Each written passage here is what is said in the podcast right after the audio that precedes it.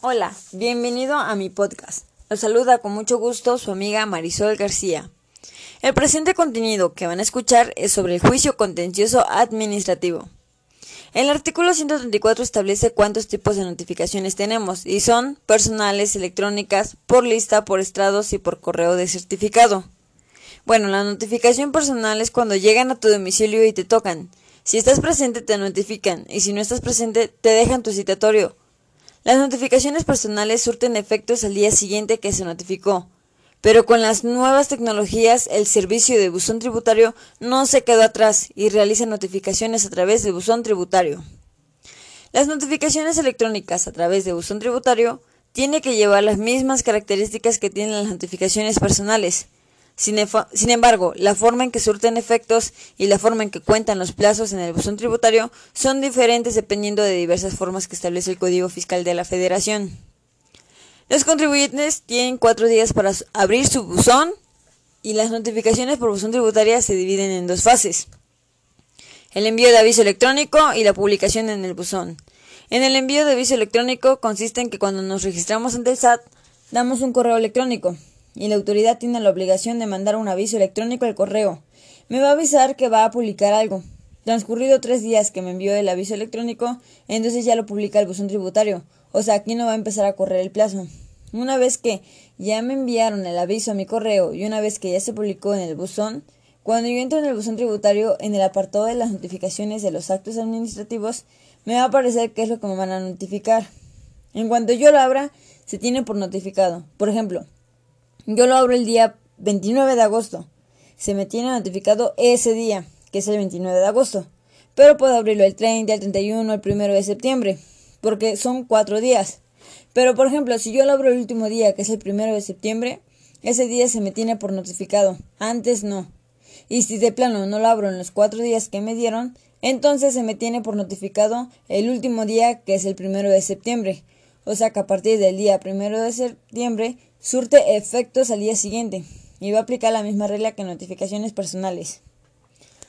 Para efectos de notificación por buzón tributario, se me computan en días hábiles. Por ejemplo, si tomamos como primera fecha el 1 de septiembre, y luego viene el 2, que es sábado, y luego 3, que es domingo, esos días no se me van a contar hasta el lunes. Todas las notificaciones en materia fiscal surten efectos al día siguiente hábil, sin excepción de alguna. En materia fiscal hay tres momentos en toda notificación. Como primera fecha tenemos la de notificación, como segunda fecha en que surte efectos y por último fecha en la que inicia el cómputo. Y son 30 días hábiles para la interposición del juicio, es decir, en 30 días vence. Y esto de los 30 días vienen establecidos en la Ley Federal de Procedimiento Contencioso Administrativo, en dos artículos. Artículo 13, fracción primera, inciso A y el artículo 58-2, último párrafo. Hay dos artículos que establecen el plazo de 30 días porque en materia contencioso administrativa encontramos dos vías, que es la vía sumaria, el procedimiento corto, que está fundamentado en el artículo 58-2, y la vía ordinaria, que es el procedimiento largo, y esa se encuentra fundamentada en el artículo 13, fracción 1, inciso A. En el artículo 58-2, en su primer párrafo nos dice cómo hacer la cuenta. Menciona que son 15 veces el salario mínimo, pero lo tomaremos como el UMA elevado al año. Es decir, las 15 veces lo multiplicaremos por 96.22, que es lo que vale la UMA actualmente, y nos da un resultado de 1443.3. A esa cantidad lo multiplicaremos por 365, que son los días que tiene un año, y el resultado final es de 526.804.5. Si nuestro monto no excede de esta cantidad, es vía sumaria, y si nuestro monto excede esta cantidad, es vía ordinaria. Es decir, depende de este monto, 526.804.5 si es vía sumaria u ordinaria. Y se maneja nomás porque son obligaciones, pero si son derechos se manejará en salarios mínimos. Actualmente en el Tribunal el órgano en que se ingresa una demanda de forma tradicional es la oficialía de parte común. Es decir, aquí se va a introducir la demanda en la vía ordinaria o sumaria. El órgano es el mismo, pero actualmente en la pandemia no tenemos asesoría común de 24 horas. Y la Suprema Corte de Justicia dijo que cuando se trata de términos, la Constitución tiene que tener forzosamente una oficialía común de 24 horas. Entonces se crea una jurisprudencia y esa jurisprudencia nos dice que nosotros tenemos una hora extra del día hábil siguiente porque nos roban horas al no tener la oficialía de las 24 horas. Y esto es para poder compensar ese tiempo restante, porque me cuartan mi derecho a quitarme horas. Después de que se presente la demanda, como todo procedimiento, tenemos fases que inician con la demanda, contestación, cita de alegato, cierre de instrucción y sentencia definitiva. Estas son las bases de todo procedimiento por regla general y se presenta en ambas vías, como en sumaria y ordinaria, es decir, son exactamente las mismas reglas. Pero también hay casos de excepción que son demanda, contestación, ampliación, contestación a la ampliación, cita de delegato, cierre de instrucción y sentencia. La diferencia con la regla general es que aquí se va a aumentar la ampliación y la contestación a la ampliación. En la ampliación y contestación a la ampliación se establecen cinco casos específicos. La ley dice que los cinco casos en que se puede ampliar la demanda son en caso de una negativa ficta, cuando se impugne un acto desconocido, cuando se impugne un acto antecedente del acto impugnado, cuando se introduzcan hechos no conocidos y por último, cuando se haga valer por parte de la autoridad una causal extemporánea. El fundamento legal es el artículo 17 de la Ley Federal de Procedimiento Contencioso Administrativo, tanto para la vía sumaria como para la vía ordinaria. Las partes en el proceso contencioso administrativo, es decir, todos los sujetos de derecho con capacidad civil pueden ser partes en el proceso administrativo, sean personas físicas o jurídicas, sociedades comerciales, asociaciones, cooperativas, federaciones, fundaciones, corporaciones con capacidad civil pueden ser parte en el procedimiento administrativo.